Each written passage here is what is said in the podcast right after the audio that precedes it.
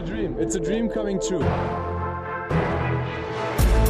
NBA mit deutscher Brille. Von und mit dem einzig wahren. Good morning in the morning. In the late morning heute. Tut mir leid, dass ich heute nicht früher hinbekommen habe. Ich musste eben wieder mit meinem Studio umziehen wegen der Handwerker. Und mit den Kids ging es heute auch irgendwie nicht so schnell. Aber ich habe auch zwei Game Reports für euch im Gepäck. Die Celtics spielten gegen die Nuggets. Also zweimal deutsche Brille gegeneinander. Wobei Thais leider heute nicht spielen konnte. Und dann habe ich noch das Spiel der LA Lakers gegen die Minnesota Timberwolves für euch. Danach kommen die Ergebnisse und Highlights aus den anderen vier Spielen und zum Abschluss der Sendung gibt es die News mit einer Free Agent Verpflichtung. Also, die Nuggets spielten bei den Boston Celtics. Die Celtics ja zuletzt mit der Niederlage gegen die Wizards nur noch mit einer ausgeglichenen Bilanz. Das sieht gar nicht mehr so nach Contender aus sind dennoch noch Vierter in der Eastern Conference, weil diese bis auf die drei Top-Teams echt wieder schwach ist dieses Jahr. Die Nuggets hingegen zuletzt mit einem Sieg gegen die LA Lakers, sie jetzt mit einer Bilanz von 15 Siegen und 11 Niederlagen auf Platz 7 der Western Conference. Da sieht man mal wieder den Unterschied zur Western, zur Eastern Conference. Mit einer deutlich positiven Bilanz bist du im Westen halt nur siebter. Die Celtics starteten mit Walker, Brown, Ogilvy, Tatum und Thompson. Thais, wie gerade eben schon angekündigt, leider verletzt. Ihm ist ja im letzten Spiel gegen die Wizards wieder der Daumen umgeknickt. Mit dem hat er schon länger Probleme. Heute setzte er dann wohl mal aus. Ich weiß noch nicht, ob er länger aussetzen wird. Ich kann es mir aber nicht vorstellen. Im Injury Report steht Game Time Decision. Ich bin mir ziemlich sicher, dass er eigentlich nächstes Spiel wieder dabei ist. Neben ihm fehlen weiterhin Smart und Langford. Und die Denver Nuggets haben auch einige Ausfälle zu verzeichnen. Neben Barton, Harris und Dozier fehlen jetzt auch Millsap und Morris. Millsap und Morris hatten beide noch gegen LA gespielt. Millsap ist da allerdings mit Kniebeschwerden raus. Das hatte ich irgendwie gar nicht mitbekommen und fehlte heute auch. Und jetzt kam auch noch Morris dazu, der irgendein Problem mit seiner Schulter hatte. Und so startete dann das erste Mal in der NBA Facu Campazzo neben Jamal Murray, Michael Porter Jr.,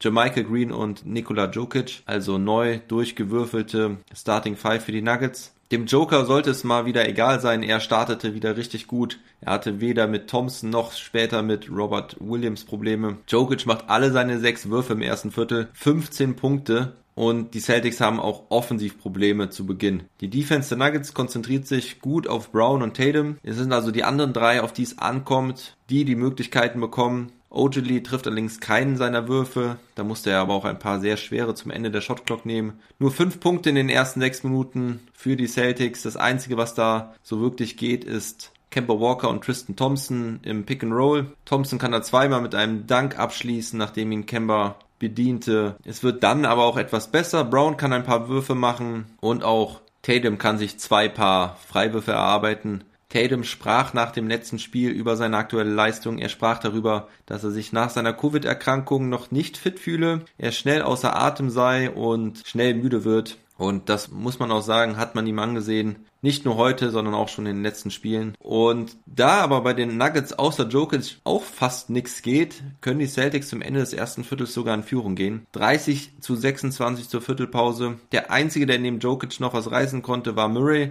der zwei Stepback-Dreier und noch einen Midrange-Pull-Up reinwirft. Vor allem als Jokic runtergeht, verlieren die Nuggets den Faden. Aus deutscher Sicht erfreulich, dass Hartenstein hier seine Minuten sieht. Er kam nach 15 Minuten rein, aber er hat Probleme mit Backup Center Robert Williams. Williams schnappt sich da ein paar Rebounds und kann auch den Platz nutzen, den ihm Hartenstein lässt. Das ist auch Anfang des zweiten Viertels so. Immerhin kann Hartenstein einmal im 1 gegen 1 erfolgreich scoren gegen Robert Williams. Doch in den viereinhalb Minuten mit Isaiah auf dem Feld machen die Celtics neun Punkte mehr und können den Spielstand auf 41 zu 30 erhöhen. Sieg Nagy kam sogar noch vor Hartenstein rein und spielte teilweise mit ihm. Insgesamt stand er neun Minuten auf dem Feld in dieser ersten Halbzeit gab aber keinen einzigen Wurf ab und hatte auch nur einen Rebound. Sonst nichts auf dem Scoreboard. Also heute nicht so stark wie im letzten Spiel. Und die Celtics erhöhen dann sogar ihren Vorsprung auf 15 Punkte. Michael Potter Jr. trifft gar nichts bislang. Er wirkt vollkommen von der Rolle. Es muss der Joker ran. Er dreht weiter auf, holt immer weiter offensive Rebounds und scored hocheffizient. Er steht zur Halbzeit schon bei 29 Punkten, also vielleicht sogar wieder auf dem Weg zum neuen Career High. Er trifft nicht nur unterm Korb, sondern auch von außen. Er macht alle seine drei Dreier rein,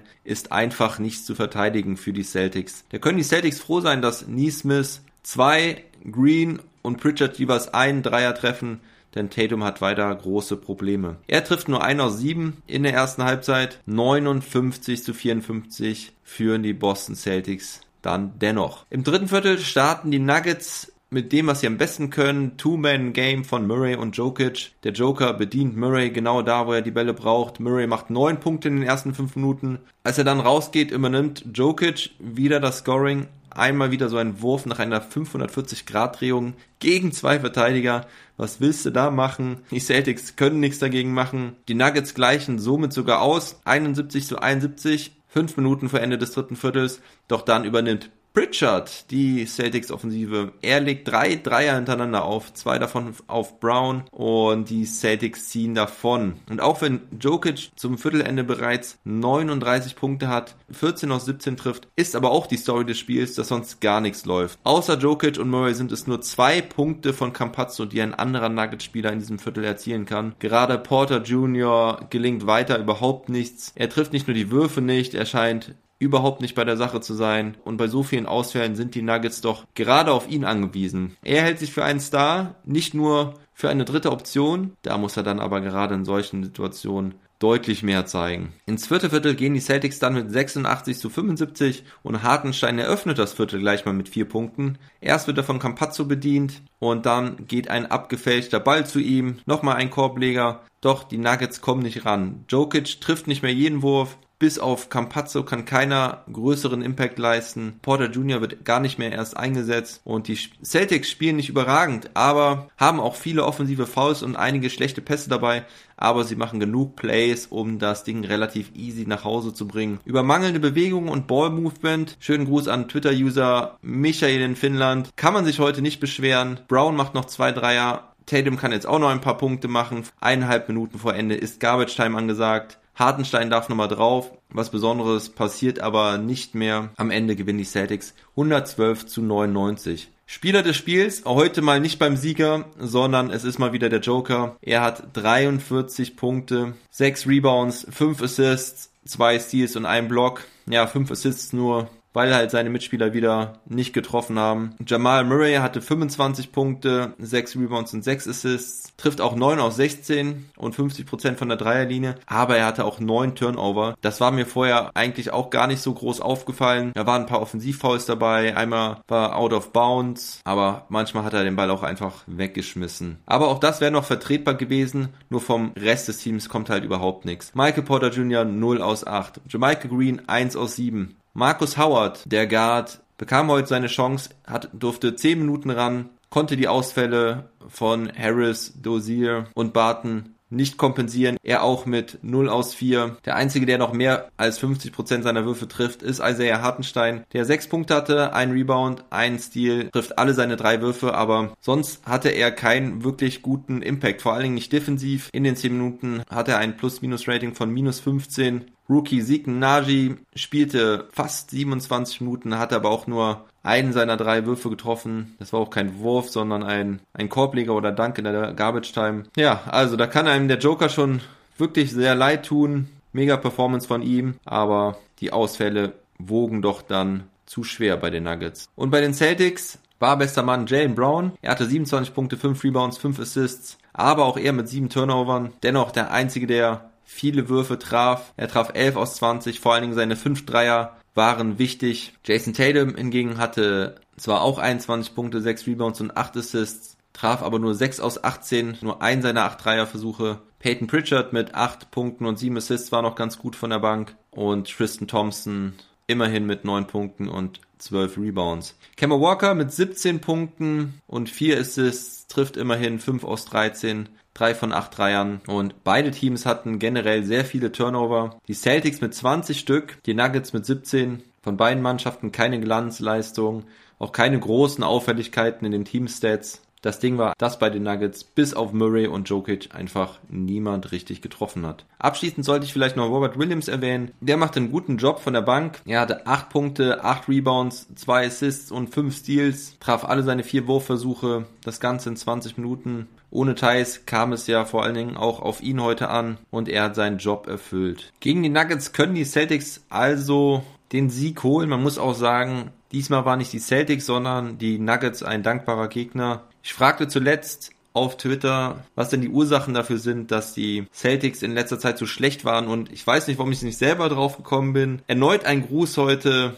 an Twitter-User PitPat, denn er erinnerte mich daran, dass Markus Smart fehlt. Einfach ein extrem wichtiger Bestandteil dieser Mannschaft. Und heute muss man sagen, die Celtics spielten solide, aber so dieses echte Feuer war nicht im Team zu verspüren. Ich freue mich, wenn Smart wieder da ist und ich freue mich auch, Pitpat, wenn du recht hast und die Celtics mit Smart dann wieder deutlich besser am Start sind. Smart wird aber voraussichtlich noch bis in den März hinein fehlen. Ich könnte mir sogar vorstellen, dass er sogar bis zum Ende der All-Star Pause aussitzt. Für die Celtics geht's heute Nacht schon wieder weiter. Sie spielen gegen die Atlanta Hawks und auch die Denver Nuggets haben ein Back-to-Back-Spiel. Sie spielen gegen die Washington Wizards, also da direkt das nächste deutsch-deutsche Duell. Vielleicht sehen wir ja auch Mo Wagner gegen Isaiah Hartenstein im direkten Duell. Kommen wir zum nächsten Spiel. Die Lakers mussten bei den Minnesota Timberwolves ran. Die Timberwolves abgeschlagen, letzter im Westen, aber zuletzt mit einem Sieg gegen die Raptors. Die Lakers verloren ja gegen die Nuggets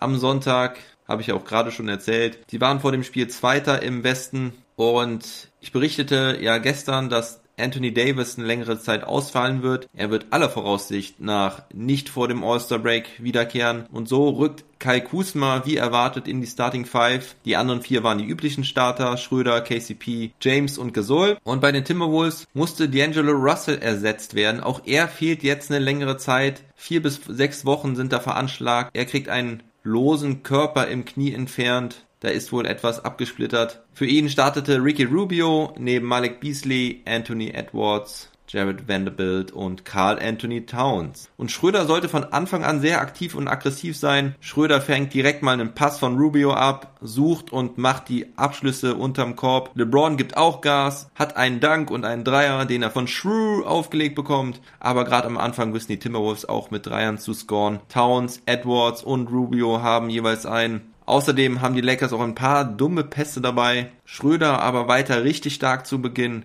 Er zwingt einen Jumpball gegen Beasley und gewinnt den auch. Außerdem hat er noch einen Pull-up und einen Layup. Sein Drive kann von Wolfes nicht gestoppt werden. Schröder im ersten Viertel mit 5 aus 5 zwei Steals sowie auch einen starken Block gegen Jordan McLaughlin, der eigentlich im Fastbreak freien Weg zum Korb hatte, aber Schröder bekommt da noch die Hand dran und haut den Ball ins Aus, als McLaughlin gerade hochsteigen wollte. Auch Caruso hat dann einen starken Chase-Down-Block gegen Jordan McLaughlin, der wieder einen Pass abgefangen hatte und zum Fastbreak ging. Also gute Defense von McLaughlin, aber vorne kann er die Dinger nicht verwerten. Gegen den Champ ist es halt auch nicht einfach. Und auch wenn die Lakers und LeBron ziemlich geil scoren, er hat allein schon 13 Punkte im ersten, inklusive einem schönen Running Hookshot, wirft er auch ziemlich oft den Ball weg. Vier Turnover, die Lakers insgesamt mit 10 Turnover nur im ersten Viertel und dennoch führen sie mit 30 zu 27, weil sie 12 ihrer 16 Würfe und alle vier Freiwürfe treffen.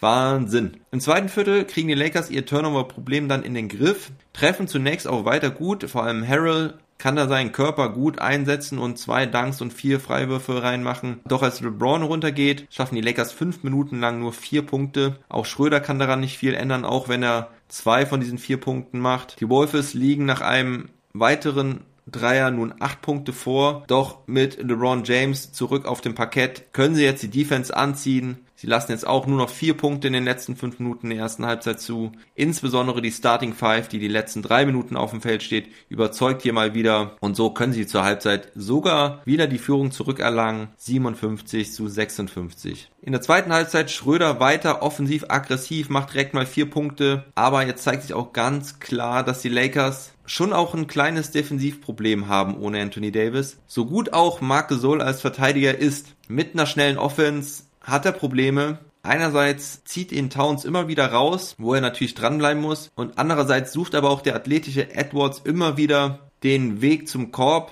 Auch gerne gegen Marc Gasol. Im 1 gegen 1 kommt Gasol da schlecht hinterher und in der Help Defense kann er aufgrund des Matchups mit Towns nur bedingt helfen. Immerhin macht er vorne auch einen Dreier und einen Midrange Jumper. Es zeigt sich aber auch, dass die Wolves bis auf Edwards, Rubio und Towns der allerdings auch noch nicht ganz fit wirkt, offensiv nicht viel zu bieten haben. Die Lakers stellen sich auf Edwards ein, machen ihm teilweise mit drei Mann den Weg zum Korb zu und vor allem von der Bank kommt dann nicht mehr so viel von den Timberwolves. Und so können die Lakers ab Ende des dritten Viertels das Ruder rumreißen. Der Logo-Jumper von LeBron ist allerdings ein Airball. Also ich bin mir mittlerweile so sicher, dass LeBron sich vorgenommen hat, von jedem Logo der Liga zu treffen. Das ist so offensichtlich mittlerweile. Tja, was soll man dazu sagen? Er arbeitet an seinem Legendenstatus. Tja, und in so einem Spiel gegen die Timberwolves kann man es sich wohl erlauben. 86 zu 84 Führung vor dem vierten Viertel. Und jetzt ist wieder Winning Basketball für die Lakers angesagt. LeBron und die Bank regeln mal wieder. Die Defense ist nun richtig gut. Caruso klaut den Ball von hinten und vorne. Und in der Offensive macht LeBron die Punkte im 1 gegen 1. Kein Timberwolf kann ihn wirklich verteidigen. Harrell macht noch 5 Punkte unterm Korb. Morris und Matthews treffen jetzt einen Dreier. Und der Vorsprung wächst auf 14 Punkte. Da scheint das Ding eigentlich schon durch. Vor allem auch, weil bei den Wolves nur noch McLaughlin 5 Punkte machen kann. Doch als es schon rumschien, läuft Anthony Edwards plötzlich heiß. Der Rookie zeigt so langsam, warum er der Number One Pick ist. Er macht drei Dreier hintereinander. Schröder ist jetzt auch wieder zurück auf dem Feld. Er macht erst den Fast Break Layup schön vorgelegt von LeBron James, der hinten den Block gegen Wendebild hat und dann Coast to Coast geht und am Ende nur auf Schröder ablegt. Aber Schröder struggelt dann von der Freiwurflinie, verwirft zwei Freiwürfe, dann leistet er sich noch einen Schrittfehler und beim Stand von 105 zu 100 lassen die Timberwolves dann jedoch zwei große Möglichkeiten liegen. Erst zieht Edwards zum Korb, das ist aber vorhersehbar. LeBron